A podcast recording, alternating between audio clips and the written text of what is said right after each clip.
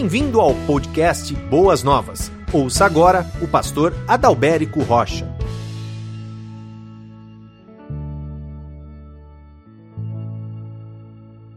A minha oração é que nesta manhã cada família seja abençoada pela exposição da palavra de Deus.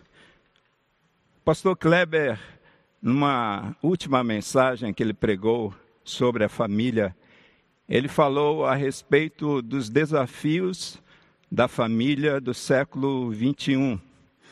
E hoje eu quero falar sobre o tema pais do século 21 e o conflito de gerações, amantes dos prazeres e amigos de Deus. Então você pode tomar nota aí no seu bloco de anotações. Pais do século 21 e o conflito de gerações. E o texto da palavra de Deus para esta manhã se encontra em 2 de Timóteo, capítulo 3, do versículo 1 até o versículo 17, e também o capítulo 4, do versículo 1 até o versículo 5. E eu gostaria de ler todo esse texto para a exposição da palavra de Deus. Você pode acompanhar comigo? Vamos direto ao texto. A Bíblia diz assim: Sabe, porém, que nos últimos dias haverá tempos difíceis, pois os homens amarão a si mesmos, serão gananciosos, arrogantes, presunçosos, blasfemos, desobedientes aos pais, ingratos, ímpios, sem afeição natural, incapazes de perdoar caluniadores, descontrolados, cruéis, inimigos do bem, traidores, inconsequentes, orgulhosos, mais amigos dos prazeres do que amigos de Deus, com aparência de religiosidade ou piedade, mas rejeitando-lhe o poder. Afasta-te também desses, porque entre eles estão os que se intrometem pelas casas e conquistam mulheres tolas, carregadas de pecados, dominadas por várias paixões, que estão sempre aprendendo, mas nunca podem chegar ao pleno conhecimento da verdade. E a semelhança de Janes e Jambres, que resistiram a Moisés, eles também resistem à verdade são homens de entendimento corrompido e reprovados na fé. Mas eles não irão adiante, pois sua insensatez será revelada a todos, assim como aconteceu com aqueles. Tu, porém, tens observado a minha doutrina, procedimento, intenção, fé, paciência, amor e perseverança minhas perseguições e aflições que sofri em Antioquia, Icônio e Listra. Quantas perseguições suportei e o Senhor me livrou de todas. Na verdade, todos os que querem viver uma vida piedosa em Cristo Jesus sofrerão perseguições. Mas os homens maus e impostores irão de mal a pior, enganando e sendo enganados. Tu, porém, permanece naquilo que aprendeste e de que foste inteirado, sabendo de quem o tens aprendido. Pois desde a infância sabes as sagradas letras que podem fazer-te sábio para a salvação pela fé que há em Cristo Jesus.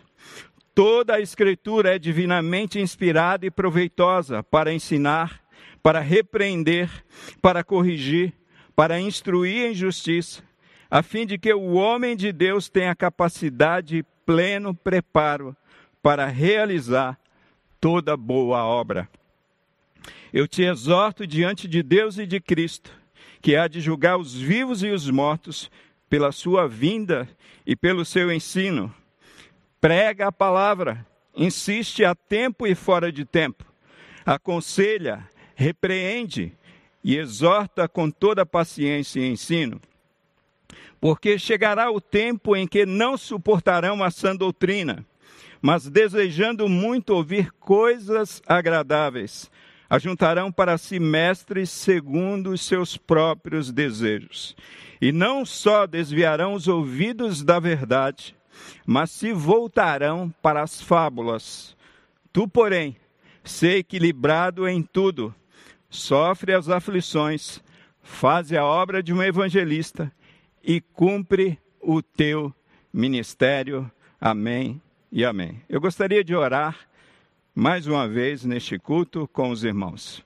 Querido Deus, nós estamos aqui nesta manhã diante da tua palavra e para isso, ó Deus, para termos esse momento de reflexão e aprendizado, nós precisamos da ajuda do Senhor. E a nossa oração nesta manhã é que, no poder do Teu Espírito Santo, nós possamos compreender a mensagem que o Senhor preparou para cada um de nós, para as nossas famílias. Usa a minha vida, ilumina, ó Deus, a tua palavra, abre os nossos corações e dá-nos a capacidade de compreender aquilo que o Senhor preparou para cada um de nós. Obrigado por esse momento da tua palavra.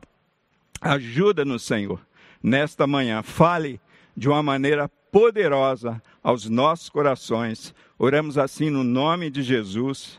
Amém e amém. Você anotou o tema da mensagem? Pais do século 21 e o conflito de gerações. Amantes dos prazeres versus amigos de Deus. Queridos irmãos, eu tenho para mim que este é o tempo mais difícil de sermos pais. Esse tempo não é somente difícil por conta da epidemia que nós estamos enfrentando.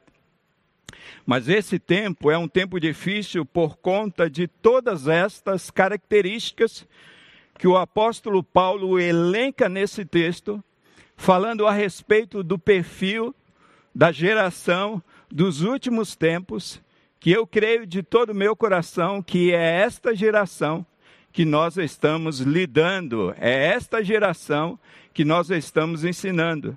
Essa geração a qual faz parte os nossos filhos, a nossa família. Eu creio que os desafios que os pais encontram nesse tempo para educar os seus filhos, esses desafios são muito maiores do que eles próprios, são muito maiores do que nós que somos pais. A minha palavra, amados, nesta manhã, a intenção da minha palavra, primeiro, é remover a culpa dos pais que têm se esforçado na formação de seus filhos e porque se curvaram diante das acusações do diabo, desistiram de educar os seus filhos. A intenção da palavra desta manhã é remover esta culpa e colocar ânimo, colocar disposição, colocar vigor no coração desses pais, para que, apesar dos tempos, eles continuem ensinando e formando seus filhos para o mundo e para a glória de Deus. Segundo, a minha intenção com a palavra desta manhã é conduzir esses mesmos pais a um caminho seguro para os seus filhos e que lhes possa conceder descanso e paz na árdua tarefa de prepará-los para o mundo e para a vida eterna.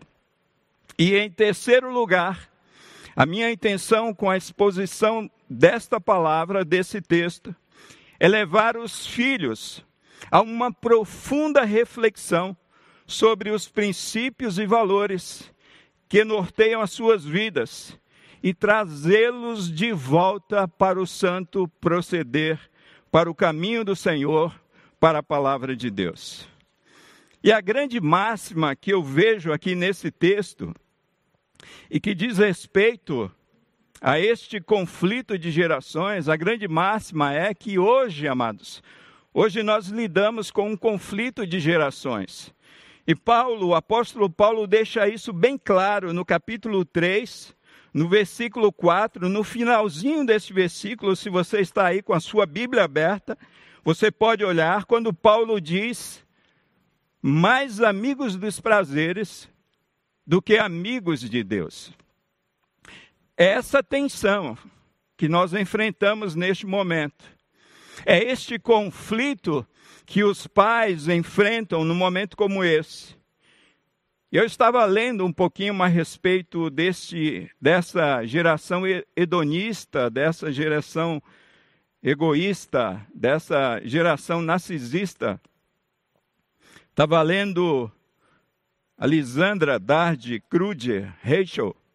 Ela é mestranda em teologia pela Faculdade Este. E ela escreveu um, um, um trabalho, e dentro desse trabalho tem um, um capítulo onde ela fala sobre todo o prazer que houver nesta vida.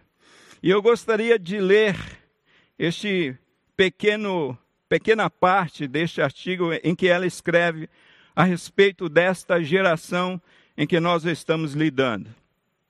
Ela diz assim: o foco no indivíduo e nas preocupações pessoais da era hipermoderna também amplia-se em hedonismo, que se define pelo desejo de sentir mais, de planar, de vibrar ao vivo, de ter sensações imediatas, de ser colocado em movimento integral, numa espécie de viagem sensorial e pulsante.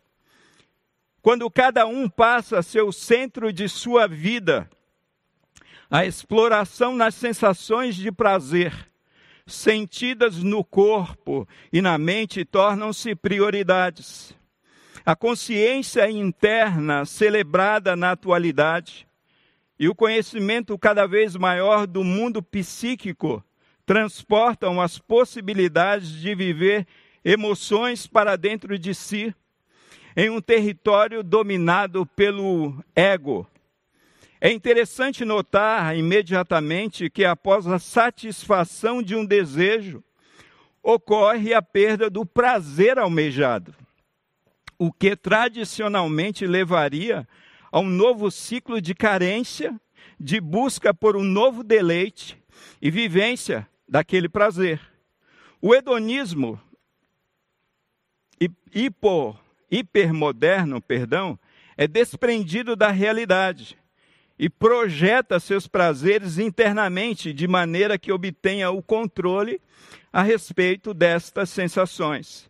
Esse ser hedonista explora as sensações nas projeções que faz.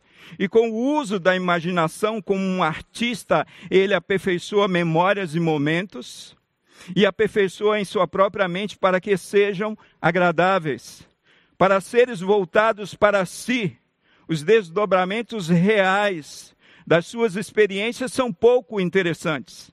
Instala-se uma busca por encontrar o prazer que foi idealizado para cada momento da vida, e desta maneira o indivíduo tem de substituir os estímulos verdadeiros pelos ilusivos, e por meio da criação e manipulação de ilusões, e consequentemente pela dimensão emotiva da consciência, construir seu próprio ambiente aprazível. Essa disposição fantasiosa distante da realidade que Campbell aponta como explicação para o consumismo. O indivíduo projeta em seus objetos as suas fantasias de prazer, satisfação, alegria, em uma distorção do que é, do que é efetivamente vivenciado. O ciclo, entretanto, recomeça assim que a compra e a utilização deste bem realizam-se. Na ilusão de satisfação projetada nos objetos de consumo, encontra-se a chave para compreender comportamentos de desejo de compra sempre renovados. A esteira hedonista do consumo, entretanto, tem um limite na entrega dos seus prazeres já que a realização de um dos desejos de satisfação teve uma duração tão curta, a tendência é que as próximas buscas sejam permeadas por pinceladas crescentes de tédio e decepção. Este é o momento em que nós vivemos. Um momento onde nós estamos lidando com uma geração que vive, em fato, em busca pelo prazer. Queridos, eu quero trazer aqui também para nós, nesta manhã, a relação dos nossos filhos, dos filhos desta época, com o país. Eu fui filho numa geração em que os pais ensinavam os filhos. Eu sou pai numa geração em que os filhos querem ensinar os pais. Eu fui filho numa geração em que os filhos cediam seus lugares aos pais. Eu sou pai numa geração em que os filhos tomam os lugares dos pais. Eu fui filho numa geração em que os pais ditavam as regras para os seus filhos. Eu sou pai numa geração em que os filhos insistem em ditar as regras para os seus pais. Eu fui filho numa geração em que os pais eram chamados de senhor e senhora. Eu sou pai numa geração em que simplesmente os nossos filhos nos tratam como você. Eu fui filho numa geração em que os pais eram verdadeiros heróis para os seus filhos. Eu sou pai numa geração em que os pais são tratados simplesmente como caretas. Um pouquinho da relação dos filhos dessa geração em comparação com uma geração passada com os seus pais um pouco agora da relação dos filhos desta geração com o Pai Celestial. Por exemplo, eu fui filho numa geração que buscava fervorosamente a Deus. Eu sou pai numa geração que busca fervorosamente as bênçãos de Deus. Eu fui filho numa geração que se levantava para ler a palavra de Deus. Eu sou pai numa geração que não tem reverência à palavra de Deus. Queridos, eu fui filho numa geração que vivia grudado na palavra de Deus. Eu sou pai numa geração que vive grudado no celular, grudado no videogame e em tantas outras coisas. Eu fui filho numa geração que guardava a palavra de Deus no coração, amados. Eu sou pai numa geração que guarda a palavra de Deus dentro do criado mudo, que guarda a palavra de Deus no porta-malas do carro. Eu fui filho numa geração que se deslocava espontaneamente para ir à igreja, para congregar, para ouvir a palavra de Deus. Eu sou pai numa geração que precisa de entretenimento para se dirigir à igreja. Precisa de espetáculo, precisa de algo que lhe chame a atenção para congregar, para ir à igreja. Eu fiquei pensando também na relação dos filhos dessa geração com a pátria e pensando na geração passada, a sua relação com a pátria. Queridos, eu fui filho numa geração que tinha orgulho da pátria. Eu sou pai numa geração que maldiz a sua própria pátria. Eu fui filho numa geração que formava fila e em postura cívica cantava o hino à bandeira. Eu sou pai numa geração que irreverentemente queima bandeiras. Eu fui filho numa geração que se levantava quando os professores entravam nas salas de aula. Eu sou pai numa geração que levanta a voz, levanta o braço e levanta até uma arma para atirar em seus professores. Eu fui filho numa geração que se importava com a ordem e a organização da escola. Eu sou pai numa geração que tem prazer em quebrar o patrimônio da escola.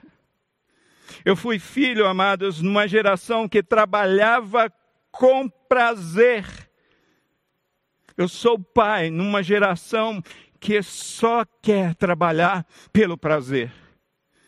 Eu fui filho numa geração que vivia com todo o prazer. Eu sou pai numa geração que vive pelo prazer. Queridos, quando eu olho esse texto do apóstolo Paulo e quando eu olho para o momento atual, eu vejo claramente que hoje existe um conflito de gerações. Eu vejo uma geração de pais, amigos de Deus, e eu vejo uma geração que são os filhos tão amantes dos prazeres. Mas a grande questão que a gente tem que entender é o que fazer diante desse conflito de gerações. O que nós precisamos fazer num tempo como esse, porque esta tem sido a realidade do momento. Nós precisamos educar os nossos filhos, nós precisamos cuidar de nossas famílias, nós precisamos formar os nossos filhos a despeito do tempo, a despeito do momento em que nós estamos vivendo. Então, a grande pergunta diante desta realidade, tanto apresentada pelo texto, quanto esta realidade apresentada aqui por mim através de experiências vividas numa época em que eu era filho e esta época em que eu sou pai. O que é que nós precisamos fazer? O que é que eu preciso fazer como pai? O que você precisa fazer, você que me assiste nesta manhã, você que nos ouve nesta manhã. Então a palavra de Deus, ela nos dá caminhos, ela nos mostra saídas, ela nos mostra recursos à nossa disposição.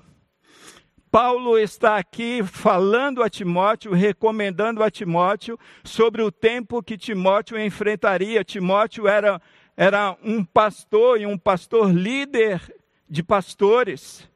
E a gente sabe que pastor ensina, pastor forma, assim como nós pais formamos uma geração, ensinamos uma geração, ensinamos os nossos filhos, ensinamos as nossas famílias. O que nós precisamos fazer então diante de tal cenário, então diante de tal momento? Primeira coisa, primeira grande lição que eu aprendo com Paulo, ensinando a Timóteo, quando Paulo, ele diz assim no versículo 10: Tu, porém, tens observado a minha doutrina, procedimento, intenção, fé, paciência, amor e perseverança, minhas perseguições e aflições o que é que Paulo está querendo ensinar para nós? O que é que Paulo está querendo ensinar para Timóteo? Paulo está dizendo assim para nós nesse tempo: olha, pais, olhem, líderes de famílias, ande sempre com homens de Deus. Ande sempre com homens de Deus. Quais são as tuas companhias? Quais são as tuas referências? Paulo está mostrando um cenário difícil para Timóteo, mas Paulo, ao mesmo tempo, está falando para Timóteo: Olha, Timóteo, você tem referências. Você tem a minha referência, você tem a referência da sua família. O apóstolo Paulo mostra a Timóteo que eu mesmo tinha andado com homens de Deus. Paulo relembra a Timóteo que Timóteo tinha boas referências, boas companhias. E veja só a vida de Paulo. Paulo vai falar a respeito da doutrina. Paulo ele era, era mestre no ensino da genuína palavra de Deus. Paulo era um homem de bom procedimento, um homem de boa conduta, um homem que vivia o que pregava e pregava o que vivia. Paulo vai falar a respeito das suas intenções, das motivações, e as motivações de Paulo eram motivações nobres. Paulo não pregava o evangelho por dinheiro, Paulo não pregava o evangelho por status na época, Paulo não pregava o evangelho por inveja, Paulo não pregava o evangelho por motivações torpes, Paulo pregava o Evangelho diante do seu chamado e diante da, do desejo e a necessidade de exaltar o nome de Cristo e a cruz de Cristo, porque somente através da cruz e do poder de Cristo Jesus e da vida de Jesus Cristo as pessoas seriam transformadas. Paulo era um homem de fé, era um homem de confiança plena em Deus e na Sua palavra. Paulo era um homem que tinha um grande amor, um grande amor a Deus, mas um grande amor às pessoas, um grande amor às vidas. Paulo tinha uma preocupação muito grande, tanto é que ele participa de três grandes viagens missionárias pregando a Cristo Jesus, pregando o Evangelho e levando a salvação a todos os povos. Paulo tinha preocupações e esse amor era tão latente na vida de Paulo que ele se preocupava não somente com a vida espiritual das pessoas, mas Paulo se preocupava quando aquelas pessoas estavam passando necessidades. Paulo era um referencial de amor para Timóteo. Paulo vai falar a respeito da sua perseverança. Os constantes e é, é, é, ser constante nos propósitos da vida e do reino. Apesar das perseguições que Paulo enfrentou, apesar das lutas que Paulo passou, apesar dos perigos de morte que ele viveu, Paulo perseverava em agradar a Deus, em servir a Deus, em pregar o Evangelho e expandir o reino de Deus. Paulo vai falar das perseguições também que ele sofria por causa do Evangelho. Quais são os teus referenciais? Este era o referencial de Timóteo. Timóteo andou com um homem de Deus. Timóteo andou com um homem íntegro. E se não bastasse isso, quando nós lemos 2 Timóteo capítulo 1, versículo 5 e também este capítulo 3, no versículo 15, Timóteo vai falar a respeito, Paulo vai falar a respeito de Lloyd e Eunice, que eram avó e a mãe de Timóteo. E desde a infância, ou seja, desde os cinco anos, que era costume da cultura, esse menino que agora se tornou um homem e pastor, tinha essas referências na sua vida. Queridos irmãos, como nós podemos transformar uma geração de amantes dos prazeres em amigos de Deus? A primeira coisa que eu vejo num texto como esse é que nós precisamos andar com homens de Deus. E a grande pergunta que eu faço para você numa manhã como essa: você tem andado com homens de Deus? Você tem andado com pessoas que temem a Deus? Você tem tido essas boas referências na tua vida? Quais são os teus modelos? Quais os modelos os quais você copia? Quais são os teus mestres? São os, os influencers virtuais hoje, tantos influencers que nós temos na internet, são os youtubers, são os atores famosos, são os cantores famosos, ou são homens de oração, são homens da palavra de Deus, são pessoas de caráter, são pessoas que amam a Deus, são pessoas que amam pessoas, são pessoas que amam a sua igreja, são pessoas constantes com Deus, são pessoas de fé, são pessoas que tudo sofrem por causa do Evangelho, por causa da justiça, por causa do reino, por causa da palavra de Deus, são pessoas que louvam a Deus, são pessoas idôneas, são pessoas comprometidas com Deus, amados. Quais são os nossos referenciais? Nós precisamos de bons referenciais para ensinar os nossos filhos, para pregar a palavra de Deus. A Bíblia diz assim que as más companhias corrompem os bons costumes. Tenha, tenha boas referências, amados. Ande em boas companhias. Você tem andado com os profetas Abraão, Moisés, Elias, Eliseu, Isaías, João Batista. Você tem andado com os evangelistas Mateus, Marcos, Lucas e João. Você tem andado com os apóstolos Pedro, Paulo, Felipe, André, João. Você tem andado com os irmãos do Senhor, Tiago, Judas.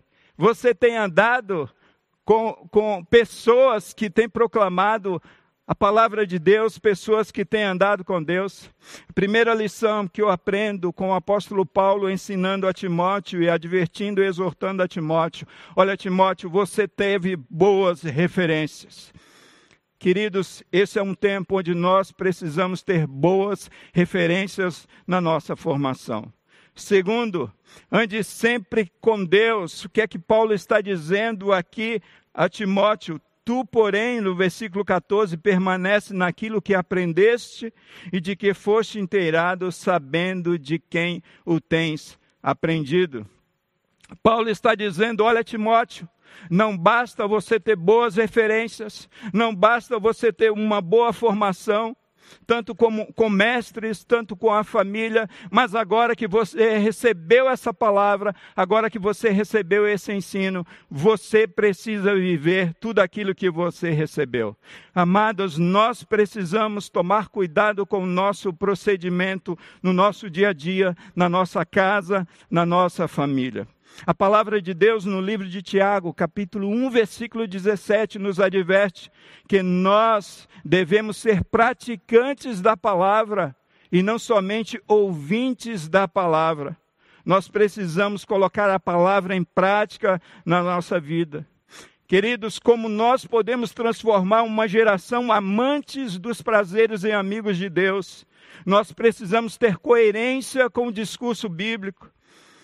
O que acontece muitas vezes é que existe uma grande distância entre o nosso discurso, a nossa fala e a nossa vida prática. Nós exortamos os nossos filhos a orar, mas eles raramente nos veem de joelhos dobrados.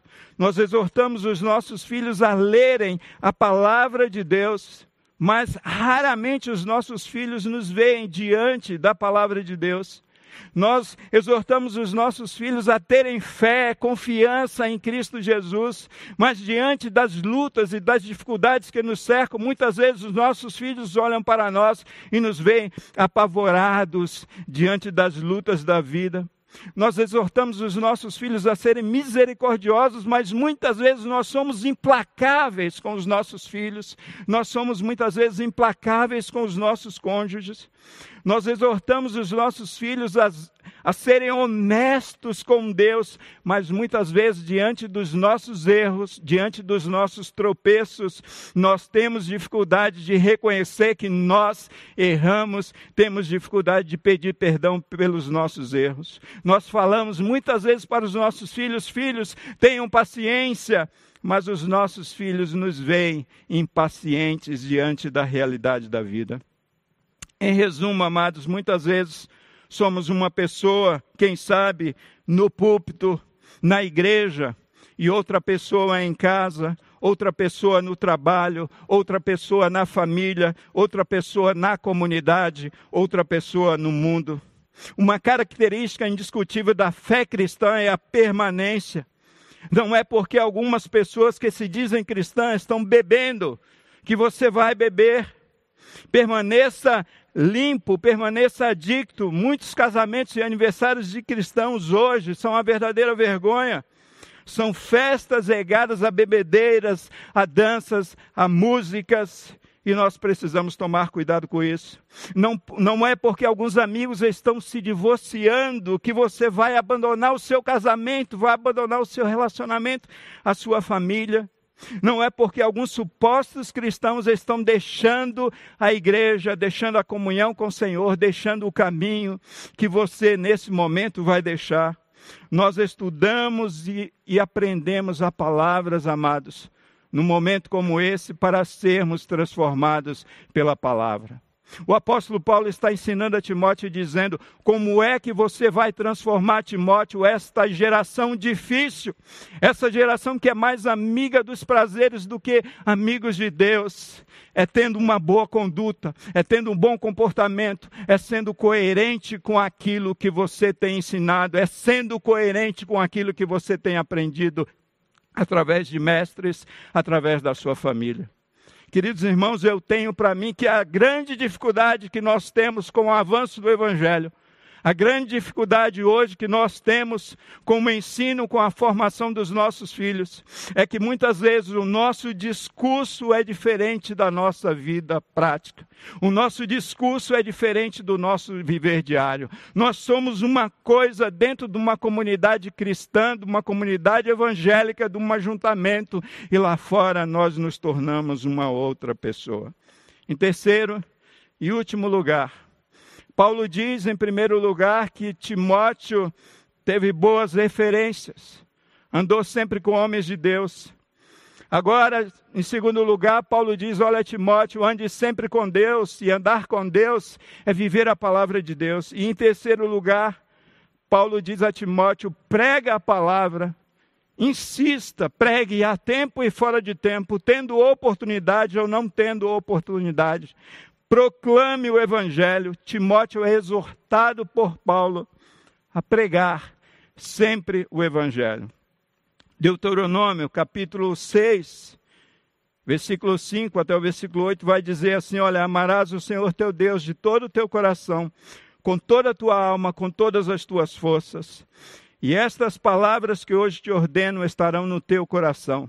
E tu ensinarás aos teus filhos, e dela falarás, sentado em casa, andando pelo caminho, ao deitar-te, ao levantar-te também amarrarás como um sinal na mão e como faixa na testa, e as escreverás no, nos batentes da tua casa e nas tuas portas.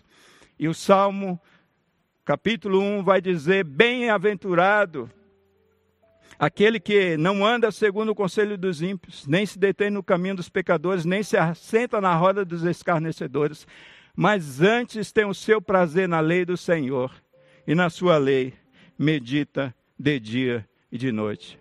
Amados, quando nós olhamos para a palavra de Deus, a palavra de Deus nos exorta a pregar a tempo e fora de tempo. A pregação eficaz da palavra de Deus na vida dos pais em família só é possível quando andamos com Deus, quando andamos com homens de Deus, mas quando nós pregamos a palavra de Deus. Paulo exorta Timóteo que Timóteo deve pregar a tempo e fora de tempo. Amados irmãos, nós precisamos ensinar as nossas famílias, os nossos filhos, a tempo e fora de tempo. Como nós podemos transformar uma geração amantes dos prazeres em amigos de Deus. Pregar a palavra nas conversas no dia a dia em família. Pregar a palavra, refletir sobre a palavra depois de assistir um filme com os seus filhos pregar a palavra ao passar por uma situação, quem sabe, curiosa, inusitada no trânsito, pregar a palavra depois de um problema vivido pelos filhos na escola, refletir sobre a palavra diante do comportamento de nossas famílias. A palavra de ordem de Paulo para Timóteo, para transformar uma geração, pregue a palavra a tempo e fora de tempo. O apóstolo Paulo diz que é pela palavra de Deus é essa palavra de Deus que tem o poder de corrigir, tem o poder de transformar, tem o poder de mudar situações, circunstâncias e a vida das pessoas. Nesta quarentena tem acontecido algumas coisas muito interessantes. Esse tempo em família é um tempo onde nós é, separamos para comprar algumas plantas e deixar a casa mais bonita, trabalhar também e cuidar das plantas é um, é um bom remédio aí para aqueles que estão um tanto quanto angustiados, é, vivendo um momento de tédio. E nessas compras de plantas que nós fizemos lá em casa, eu ganhei essa planta aqui. Uma plantinha veio de brinde, eu gostei dessa planta e uma, uma moça lá chamada Eide, ela trouxe essa planta de presente. Trouxe somente o vaso, eu falei para a Érica, vamos fazer um vaso vamos construir um vaso. E eu fui, me lembrei dos meus tempos de criança e comprei palitos de sorvete para a gente poder construir um vaso para essa planta. E ficou bonitinho esse vaso, com palitos de sorvete que a Érica construiu juntamente com a Mariana, aí ensinando os nossos filhos. E aí a Érica teve a ideia de colocar algumas mensagens nesse vaso. Algumas mensagens. E ela me perguntou: que mensagem você gostaria de colocar nesse vaso? Eu falei, vamos colocar aqui uh, o fruto do Espírito. E aí ela, a Érica começou a escrever aqui alegria, amor, paciência, longanimidade. E nós colamos aqui nesse vaso. E aí, quando eu estava finalizando essa mensagem, eu me lembrei desse vaso. E é uma maneira onde nós podemos seguir pregando a palavra a tempo e fora de tempo, ensinando a nossa família, ensinando os nossos filhos, através de algo tão simples, mas tão gratificante. Né? Então, o apóstolo Paulo, amados, ele nos adverte como nós podemos mudar, como nós podemos mudar essa geração que nós estamos lidando, pregando a palavra de Deus a tempo e fora de tempo. Eu quero concluir dizendo que Deus assim nos ajude, amados, a andar com homens de Deus, a viver a palavra de Deus e desta forma andando com homens de Deus, tendo bom, bons exemplos, vivendo e pregando, vivendo a palavra de Deus, ou seja, andando com Deus, nós podemos pregar sempre a palavra de Deus com ousadia para as pessoas e para os nossos filhos. E eu creio que é somente desta maneira que nós podemos transformar esta geração de mais amantes dos prazeres em amigos de Deus. Que Deus assim nos ajude a cuidar de nossas famílias. Quais são as suas referências? Quais são os seus modelos? Você tem vivido a palavra de Deus? Você tem praticado a palavra de Deus? Você tem pregado a palavra de Deus? Pregue a palavra de Deus a tempo e fora de tempo. E você vai transformar uma geração de amantes dos prazeres em amigos de Deus. É desta maneira que nós conseguimos lidar com esse conflito de gerações. Amém. Você ouviu o podcast Boas Novas. Se você quer saber mais sobre a nossa igreja, nos siga no Instagram em arroba Igreja Boas Novas e nos siga também no nosso podcast.